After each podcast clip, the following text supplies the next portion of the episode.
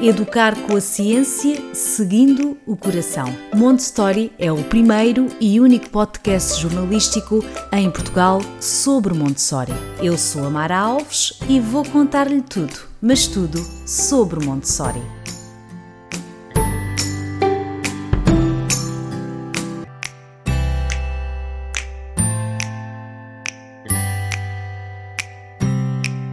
Olá a todos, bem-vindos ao podcast Montessori. Hoje vamos falar sobre o segundo plano de desenvolvimento, ou seja, dos 6 aos 12 anos. Fique desse lado.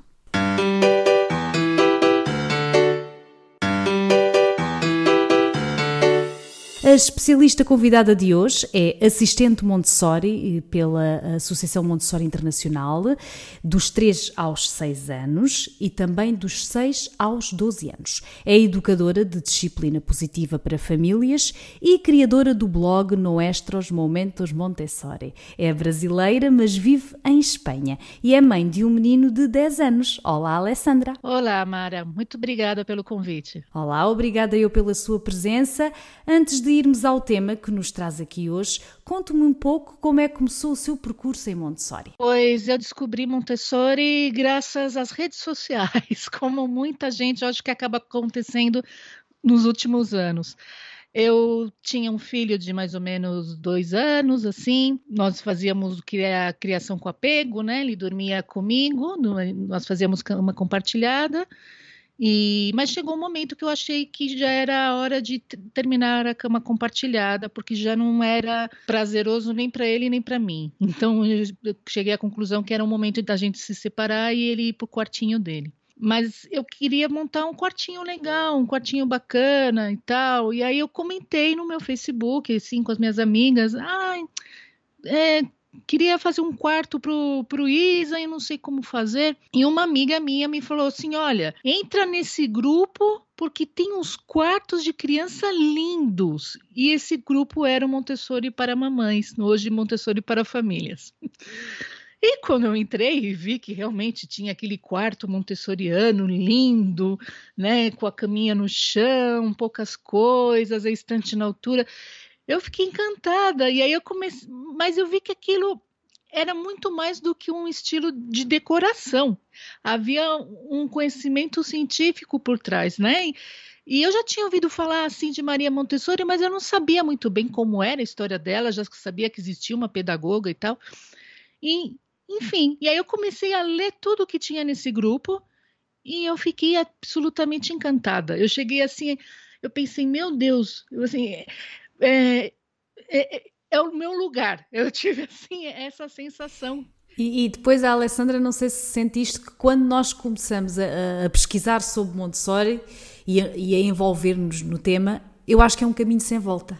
Totalmente. Quem se identifica, obviamente. Quem não se identifica não, não, nunca vai sentir isso. Mas quem, quem se identifica com as ideias de Maria Montessori e quando começamos a ler o livro dela, ou mesmo quando começamos a ver eh, outras mães que já estão mais envolvidas e, e há esta identificação, nós começamos a pensar: eu quero isto para mim, não é?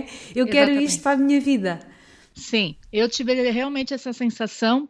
A primeira sensação que eu tive foi de uma identificação enorme. Começou a responder várias perguntas que eu tinha há anos, não eram só perguntas recentes de, de mãe recente, não. Eram perguntas que eu tinha desde quando eu era criança, desde quando eu era adolescente. Comecei a encontrar essas respostas e realmente é uma viagem sem regresso. Eu sempre falo que você só tem o bilhete de ida, você não tem mais o bilhete de volta quando você começa a viagem Montessori, porque e, é muito maravilhoso. É sem dúvida. E há aqui um, um, detalhe que eu tenho que revelar ao público, obviamente, que a Alessandra também era jornalista.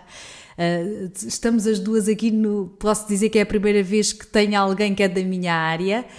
E, e, eu posso dizer-lhe, ou podemos dizer que eh, Montessori mudou também eh, a sua visão, o seu caminho a nível profissional, Alessandra? Sim, totalmente. Eu acabei deixando o Brasil, deixei minha profissão, deixei minha família, deixei meus amigos, vim aqui morar em Madrid.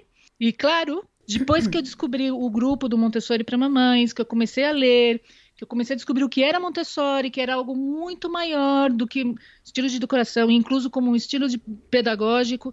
Comecei a ler os livros dela, comecei a conhecer mais pessoas que também iam nessa mesma corrente de pensamento.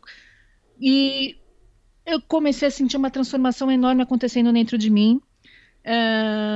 E aí eu comecei a ver como as coisas estavam se encaixando. Comecei a ver, eu falei assim, nossa, é incrível. Eu assim, eu precisei sair do meu país, eu uhum. precisei ser mãe, eu precisei é, passar por tudo isso para agora começar as peças encaixarem. Assim, é que tem tudo a ver. Eu acho que Montessori, hoje eu já consigo dizer isto porque já, de todas as formações que já fiz, de, de tudo que tenho observado e também aprendido, eu acho que é o curso de desenvolvimento pessoal. Isto é um curso de. Não, eu, eu já fiz muitos cursos de, de desenvolvimento pessoal, de meditação, de pensamento positivo. Ok, ótimo, mas esqueçam isso tudo, porque o que nos transforma verdadeiramente como seres humanos Sim. é esta pedagogia porque, porque ela engloba também tudo isto, a espiritualidade, Sim. a nossa preparação, a nossa transformação como ser humano, porque nós estamos perante um ser humano que estamos a criar, não é? Uhum. E isso faz-nos faz com que haja toda essa transformação, mas começando também por nós. Porque Exatamente. se não houver uma transformação nossa, do adulto, podem praticar as pedagogias que quiserem, que nunca Sim. será uh, uh, 100%, nunca será uh, 100% eficaz, porque a transformação tem que começar em nós. Porque isto é uma forma diferente de ver a criança. Diferente uhum. daquela que nós fomos criadas, não é? E, de, de, e, diferente daquela que também ainda está muito presente na sociedade. E por Exato. isso é que, que é esta transformação que nos transformou a nós e, e, e tenho a certeza há muitas, muitas pessoas que nos ouvem. Mas quando, pronto, foi esse grupo, já percebemos, esse grupo alterou tudo, começou também a ver certamente a falar também com outras mães, não é? Sim. Uhum. Uh, e depois quando é que se deu a verdadeira, o verdadeiro começou a ler e esta sensação que eu, que eu agora estou a ter, mas eh, certamente a Sandra já está nisso há muito mais tempo do que eu, quando é que foi aquela certeza mesmo? Eu Sim. quero isto, eu não vou fazer mais, eu, é isto que eu quero, eu vou defender isto, esta é a minha missão. Sim, e vou te explicar. É, a princípio, quando eu descobri Montessori e tudo isso, é, a ideia que eu tinha era de ajudar meu filho de dar uma educação melhor para ele, de proporcionar algo que a escola nunca iria proporcionar para ele, porque ele estuda numa escola tradicional, nós não temos é, possibilidade de pagar um colégio Montessori porque é caríssimo. Então, eu pensei em fazer apenas um complemento para ele. Assim, ah, vamos, eu vou oferecer uma, algo melhor para ele em casa. E realmente, a, a princípio, a minha ideia era essa. Eu comecei a me formar, a fazer cursos de apresentação de materiais, etc. e tal. E comecei a usar esses materiais com meu filho, não sei o quê. E aí teve um dia, sempre tem um dia, né? teve um dia que foi o dia marcador, assim, porque foi um, dia que eu, eu, às vezes eu observava ele de longe, quando ele ficava sozinho no quarto ali com os materiais, eu observava ele de longe. E aí teve um desses dias que eu passei assim pelo corredor e escutei que ele estava cantando. E sempre quando ele cantava, significava que ele estava concentrado. Eu já sabia isso, que quando ele cantava ele estava concentrado. Então eu me escondi num cantinho e falei, ah, o que será que ele está fazendo? Porque ele está concentrado. E aí eu me escondi assim e eu vi que ele estava trabalhando com a Torre Rosa. E aí, mas ele não estava usando a Torre Rosa daquele jeito que a gente está acostumado a ver, de colocando maior, menor, menor. Não estava fazendo a, a, a, montagem da torre corretamente. O que ele estava fazendo era algo muito interessante. Ele pegava um, um cubo, tocava o cubo, deixava de um lado. Aí depois ele pegava um segundo cubo, também tocava esse segundo cubo, deixava de um lado. Aí ele pegava um terceiro cubo, tocava, tocava o terceiro cubo e deixava de lado. Aí depois ele voltava para o primeiro e tocava, tocava, tocava e deixava de lado. E voltava para o segundo, tocava, tocava, tocava e deixava de lado. E assim ele ficou um tempo e cantando. Nananana, e eu comecei a olhar aquilo. Eu já tinha lido o livro da Criança e o Segredo da Infância. Quando eu, li, eu vi aquilo, Mara, eu comecei a chorar. E aí eu falei assim, meu Deus, eu falei assim, tá acontecendo na minha frente. é isso. A, ma a, magia Montessori está acontecendo na minha frente. A, a, repetição, aquela história que ela conta sim, sim, sim. da menina dos cilindros, que ficou fazendo os cilindros durante não sei quanto tempo. Não foi igual da, da menina dos cilindros, mas, mas foi a mesma coisa. Ele estava dentro da, da repetição. E aí eu vi assim, gente, é verdade. É verdade. Não é só teoria, não é, não é só, não é só o que o livro diz. Funciona, Sim. não é? E, e, aí eu fiquei parada olhando aquilo e minhas lágrimas caíam e eu comecei a pensar assim, meu Deus, eu falei assim, esse método Montessori, ele é muito forte, é uma coisa muito profunda. Eu não posso dar isso só para o meu filho. Eu, seria uma coisa muito egoísta da minha parte se sim, eu desse sim, só para ele. Assim, todas as crianças do mundo têm que descobrir isso, porque é, é algo muito forte. É, e depois e é aquela ideia como é que como é que a maioria não sabe isto? Não é? Como é que isto não é uma coisa oficial? Como é que isto não é. As escolas deviam, deviam ser assim, não é? Exatamente. E essa. Pronto, eu acho que toda a gente tem, que se envolve com o Montessori tem este pensamento: como é que o mundo não sabe disto? Não é? Uhum, Porque é uma coisa tão natural, não é? Uhum. Tão. É um método tão completo e pensar que Maria Montessori, já foi há mais de 100 anos, não é? há bem mais de 100 anos. É impressionante como é que ela chegou às conclusões que, que chegou. E, e, mais impressionante é, ainda há pouco tempo tive aqui um cientista, um neurocientista, e ele diz uh, como é que é possível, naquela altura, a maneira como se observava, hoje, aos computadores, hoje a observação científica é completamente ajudada pela tecnologia. Naquela altura, não, aquilo era mesmo papel ali a escrever, a escrever, noites e noites, anos, anos. Uhum. E é Sim. incrível como é que os cientistas de hoje comprovam que Maria Montessori tem razão naquilo que estudou. Sim, e isto, exatamente. Pronto, dá-nos a segurança, como pais, dá-nos a segurança, estamos a fazer o certo, não é? Sim, é que ela era um gênio, essa mulher. Ela, é um gênio, ela sim, foi, sim. ela foi uma visionária incrível. Tem gente que fala assim, não, ela não era um gênio, ela era apenas uma pessoa muito esforçada. Não, Pode não. ser que realmente ela era uma pessoa muito esforçada, mas eu acho que sim, ela não, é. é um espírito de luz. Para mim é um espírito, sabe aquelas pessoas que são especiais, ela é um espírito de luz. Pronto, ela tinha que vir a este mundo, fazer o que fez, porque de facto só um ser iluminado. É, exatamente. E aí, e bom, a partir do momento que isso aconteceu, aí eu resolvi fazer o blog no nossos Sim. momentos Montessori, que a princípio era mais para compartilhar com o pessoal as nossas experiências, as nossas atividades. E o meu marido falou para mim assim: Olha, você tem que, que, continuar. Ele falou assim: Você adora isso, você ama isso, seus olhos brilham quando você fala sobre isso. Você tem que estudar, você tem que trabalhar com isso. E aí foi quando eu fiz o primeiro curso de assistente Montessori de 3 a 6 anos, com Sim. a Guadalupe Borbolha. E foi muito bonito, foi muito emocionante, foi uma experiência incrível. E aí, já, aí eu já vi que já, já não tinha mais volta. Aí eu falei assim, ah, eu já, já tô no meio da viagem, já não dá mais para voltar. Está a gostar deste tema? Saiba mais em montestory.pt. E aí eu cheguei a trabalhar numa escola Montessori, numa escolinha pequenininha, eh, perto da minha casa, com crianças de 18 meses a 3 anos. Uhum. É o que aqui chamam comunidade infantil, né? Sim, é. E estive com elas durante um, um curso só, um curso escolar. Foi uma experiência muito bonita, muito bonita mesmo. Eu aprendi muito mais com as crianças do que elas comigo. Até hoje eu, eu, fico lembrando delas, eu me pergunto onde será que elas estão, como será que elas estarão. Você pega um carinho enorme, até aquela criança que dava mais trabalho, que era mais difícil, até dele se tem carinho, porque porque te muda muito por dentro. E hoje, pronto, aqui para entenderem, é. portanto, a Alessandra tem este blog que é Noestros Momentos Montessori, que depois uhum. eu vou deixar também o link lá no texto de apoio no montestory.pt a este episódio. Para além disso, também eh, faz consultoria, não é? Famílias? Sim, eu faço. Não é? Uh, portanto, já, já está aqui a cumprir a missão, não é? Digamos assim.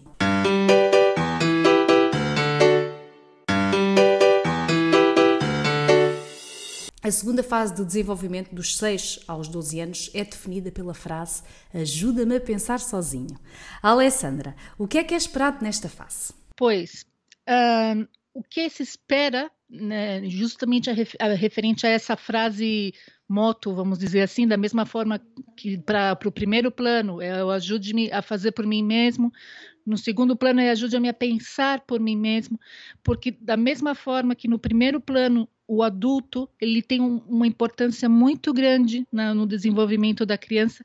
Durante esse segundo período, ele também vai ter. Só que agora é um desafio muito maior, porque agora a criança de 6 a 12 anos ela entrou num plano abstrato.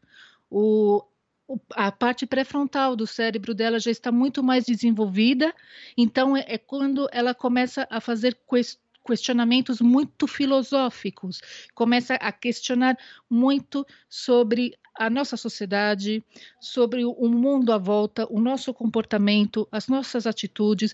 E a criança, quando você menos espera, ela vai te soltar uma pergunta assim super profunda. Ela vai perguntar, por exemplo, mãe, por que, que tem pessoas que moram na rua? Uh, mãe, uh, por que que uh, existem as guerras? Ou, ou então se tem ou agora que está tendo a, a, pandemia, eles começam a te perguntar, mãe, por que, que tem gente que não quer ser vacinada? Porque eles estão assistindo na televisão e, e eles já começam a entender e querem compreender como funciona a sociedade. Então, esse é o grande papel do adulto preparado durante o, a etapa dos 6 a 12 anos. Ele tem que ser um facilitador certo? Um, um facilitador para ajudar a criança, por exemplo, se acontece um conflito na escola, na escola Montessori ou, ou, ou na, na, família, um conflito entre a criança, o adulto ele entra como um facilitador desse conflito, mas ele não vai interferir.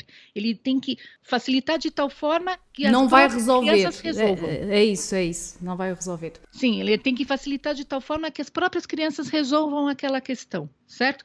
E a outra coisa paralela seria é, fomentar o conhecimento. Da, dessa criança. Ela tem que ajudar a, a, criança a encontrar as suas respostas, as respostas que ela está procurando, e tem que fazer uh, que aflore aquela motivação intrínseca da criança. A criança ela, ela tem que buscar uma motivação interna dentro dela. Ela, então, como que o, o, adulto vai fazer isso? Ele tem que preparar um ambiente, porque a partir do momento que se prepara o ambiente para essa criança, vai surgir a disciplina interna da criança e também tem, esse adulto ele tem que tomar muito cuidado para ser um bom espelho para essa criança, sim, sim. porque a, agora mais do que nunca está a ser observado. Exatamente. Quer dizer, esteve sempre, mas agora é uma observação completamente consciente, não é? Plena. Exatamente. Exatamente isso que eu queria dizer. Ele sempre esteve prestando atenção em você. Só que agora ele vai começar a prestar atenção em você em coisas muito mais profundas, né? nas suas atitudes, nas suas falas. Né? Então, é muito importante você ser um, bom espelho para sua criança.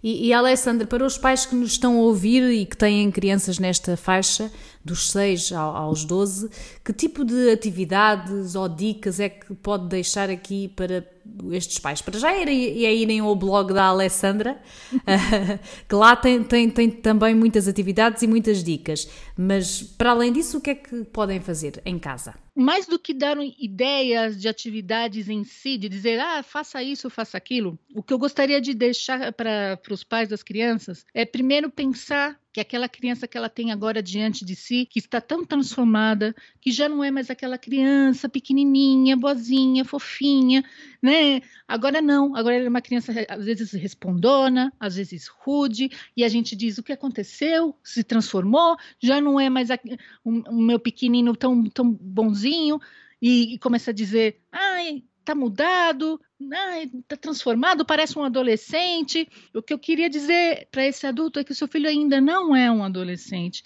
Sim, ele mudou realmente, mas isso não é uma mudança ruim.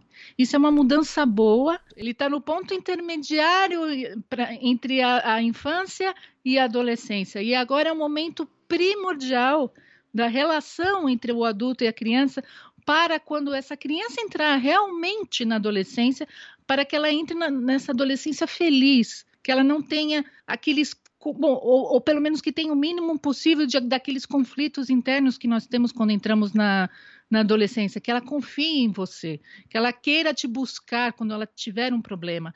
Então, agora é muito importante não ter essa visão limitada, essa visão preconceituosa que, ah, o meu filho quer me desafiar. Ele não quer te desafiar, ele quer entender o mundo, ele quer entender você, ele quer entender os adultos, o mundo adulto. E, e agora pode ser que ele está mais rude por, porque ele está perdido, ele não sabe exatamente como entrar nisso.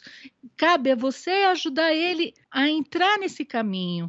Então, mais que assim, atividades, se você quer uma atividade, por exemplo, ah, é que eu quero saber algo para para que não fique muito tempo usando a tablet, usando sim, o iPad, essas coisas. Sim, sim, telemóvel. Se você quer procurar alguma atividade nesse sentido, procure algo que esteja dentro do interesse da criança. Você tem que prestar atenção naquilo que ela gosta, naquilo que interessa mais ela. Né? E, e tentar uh, chamar a atenção dela dentro disso. Se, por exemplo, é uma criança que gosta muito de dinossauros, como por exemplo acontece com meu filho, tenta levar essa criança para o mundo dos dinossauros, mas já não é mais levar falando, ai, esse é o carnívoro, esse é o herbívoro. Não, agora chegou o um, um momento de você entrar mais fundo na, na matéria. Então, estudar, por exemplo, todos os carnívoros, todos os herbívoros, é, as eras, é, a era mesozoica, a era cenozoica, a era jurássica. Agora chegou o momento de você fazer uma coisa assim mais detalhada. Durante o período do segundo plano, eles estão buscando aquilo que se chama o grande trabalho. Ou seja, é, é uma pesquisa não é? Para os é pais também. Porque eu já estou, eu estou a ver que a Alessandra já domina tudo o que é sobre dinossauros, não é? Certamente. Ou seja, é uma, é uma verdadeira pesquisa uh, no que toca os interesses de, das crianças, também para poder responder às perguntas, que são muito mais curiosas, muito mais profundas. E, e, e, essa pesquisa também vai contribuir para que a aprendizagem também ela seja mais profunda, porque eles vão querer saber tudo, desde a formação Exato. dos ossos a como é que nascem, tudo, não é? Exato. O meu filho ele começou a jogar Minecraft e ele ficou interessado em diamantes, porque parece que tem Sim. uns diamantes no Minecraft. Ele chegava e falava: Mami, de, de onde vem os diamantes? E aí eu perguntei: Mas por que você está me perguntando de diamantes? Não, porque no Minecraft tem diamantes. Aí eu falei: Ah, ótimo, ótimo, boa oportunidade. Vamos estudar diamantes. E aí que é o diamante, as rocas, a, a roca sedimentar, a roca ígnea, a, a roca metamórfica. Onde tem mais diamantes? Tem na África. Então vamos estudar a África. O que, que é a África? Onde está a África? Sim, o, sim, sim, os países que formam a África, os povos, as línguas. A questão, inclusive, do diamante na África, que é uma questão super é, complicada, muitas pessoas morrem por causa do, dos diamantes. Também é interessante você levar. Tem gente que tem medo de, de levar essas questões. Sim, de falar da, da, da, realidade, não é? Ao fim e ao é, cabo. É, porque como que eu vou falar de guerra com meu filho? Como vou falar de morte? Como... Falando! Falando, porque faz Falando. parte da vida. E, e, às vezes eu noto que os pais têm um bocadinho de resistência a isso que é, eh, pronto, eh, ser tudo muito bom, muito cor-de-rosa, muito. Sim, exatamente. É importante também eles conhecerem que existe esse lado menos bonito do mundo. E agora que eles estão justamente preparados para receber isso. Você não precisa mostrar a cena. Claro, super, e super tem tudo a ver com a idade, não é? Tudo a ver com a idade sempre com o, o desenvolvimento mas sim, já, você já pode falar para ele tranquilamente que existem guerras, que existem pessoas que morrem por causa do diamante. Então, isso também faz parte, porque é aquilo que a Maria Montessori nos diz, nos diz sobre a educação cósmica. A educação sim. cósmica, ela não é só você entender como surgiu o mundo, como surgiram os seres vivos, como surgiu o, o homem. Não, não é só isso. O grande barato, que eu costumo dizer, da educação cósmica é essa ideia de que está tudo interligado e tudo depende do outro. Sim, e, sim, sim, sim. quando você entende que tudo depende de outra coisa, surge um sentimento de amor, um, um sentimento Verdade, de gratidão. Exato. E que nós somos apenas mais uma peça que existe dentro deste universo que não somos só nós, não é? Existem os animais, existe uma, uma imensidão de outras coisas e às vezes parece também que, que, que, a educação e a forma de criar também segue por aquele caminho do tal endeusamento, não é? Tu Sim. és um Deus, tu és um uhum. príncipe, tudo. Às vezes os pais têm um bocadinho essa, pode ser inconsciente, obviamente, mas de endeusarem e isso depois, por isso é que depois há aquelas questões, já ah, o meu filho é tão egoísta, ou, ou, ou, aquele desamor que existe, falta de compaixão, e às vezes noto isso em adolescentes de hoje. Há uma grande falta de, de compaixão. Eh, Sim. Uh, por exemplo, eu lembro-me de ser miúda e de me encantar com as histórias das outras pessoas, não é? me inspirar, ai, aquela pessoa saiu daqui e fez isto, maravilhoso. E às vezes eu noto que os adolescentes de hoje, eles não querem saber nada disso, eles não querem saber é. quem foi o não sei quantos e o que é que fez. Eles estão centrados, estão centrados no mundo deles. Eu não sei se isso tem a ver com a educação ou se também poderá eventualmente também ter com a própria personalidade de cada pessoa. Mas tenho para mim que também deve ser muito resultado daquilo que foi dito quando eles estavam a crescer, obviamente.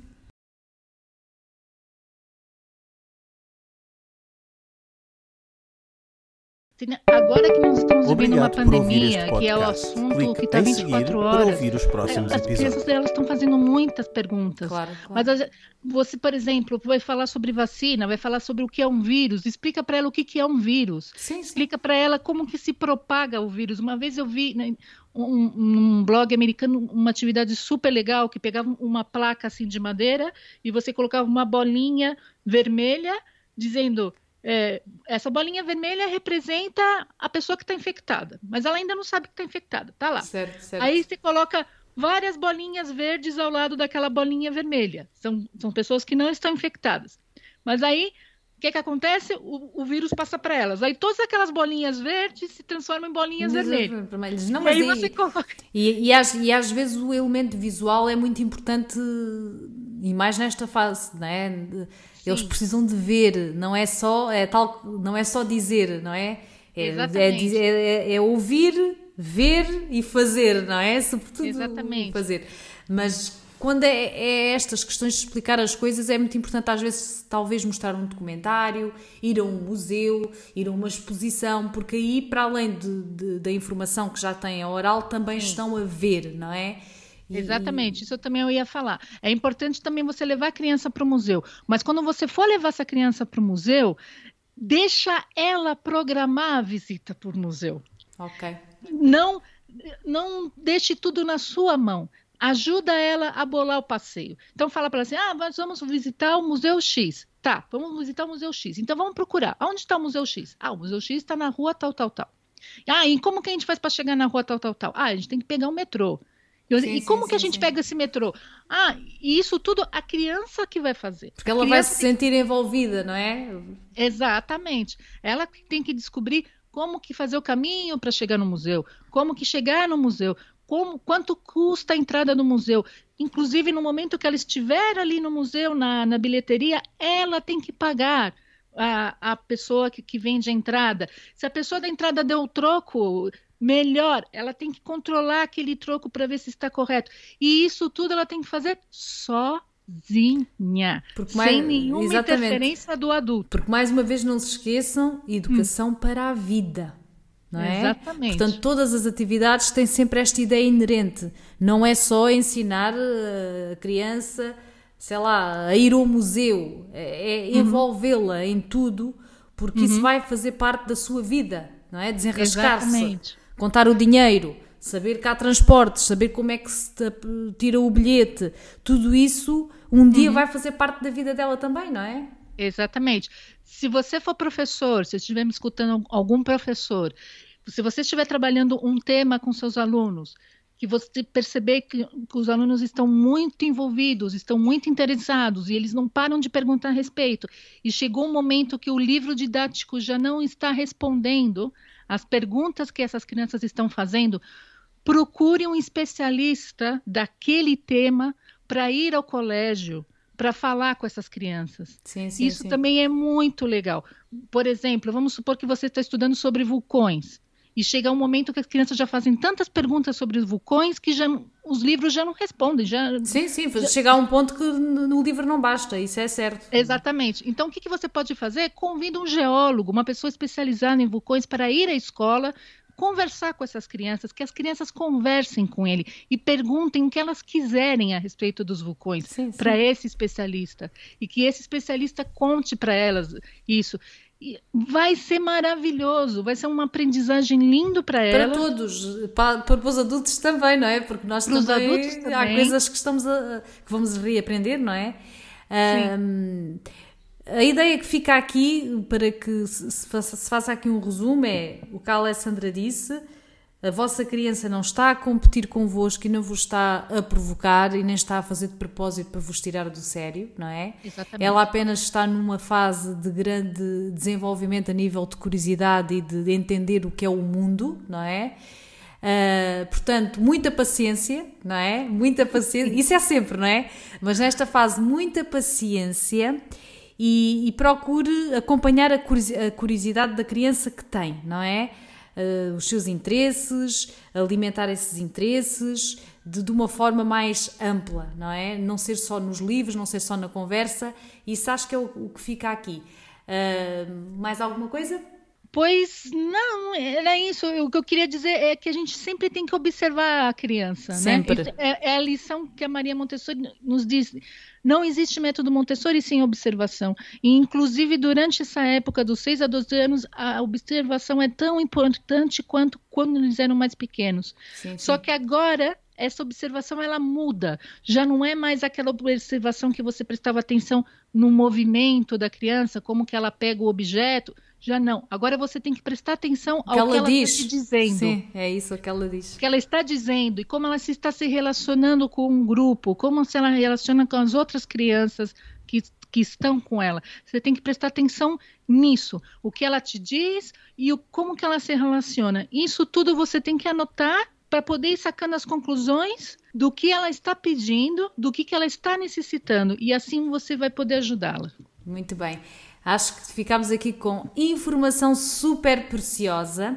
E se ficou uh, com mais vontade de, de, saber mais sobre este método e, em especial, uh, uh, esta, nesta etapa do, dos 6 ou 12 anos, também o convido a ir à página da Alexandra em nuestrosmomentosmontessori.com, que eu vou deixar depois lá no texto de apoio, e no Instagram arroba Nuestros Momentos Montessori e também tem lá muita informação e muitas destas dicas que podemos ver. Uh, e antes de me despedir, eu quero deixar aqui um convite aberto a todos aqueles que praticam Montessori em casa, ou que sejam assistentes ou guias, proprietários de espaços Montessori em Portugal, ou que de algum modo estejam ligados a Montessori, entrem em contato com o Montessori porque eu adoraria poder ouvir as vossas experiências e nunca se esqueçam que Montessori é partilha.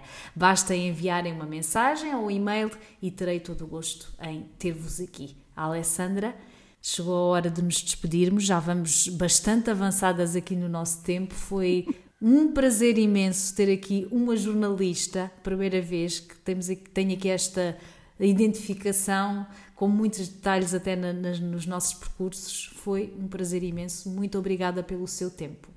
Ah, muito obrigada, Mara. Eu que estou feliz, muita honra de ter participado do seu podcast. Primeira vez que eu, que eu sou convidada a participar de um podcast e, e, a experiência foi muito bonita, muito gostosa mesmo. Obrigada, obrigada pelo público que nos ouviu. Enfim, muito obrigada. A porta dos nossos momentos Montessori vai estar aberta para você sempre. Muito obrigada eu. E aqui me fico, se querem saber mais sobre Montessori, Basta ir ao nosso site montestory.pt, seguir este podcast no Spotify e no nosso Instagram. É muito fácil procurar-nos nas redes sociais. Estamos juntos, estamos neste caminho. Adeus e até para a semana.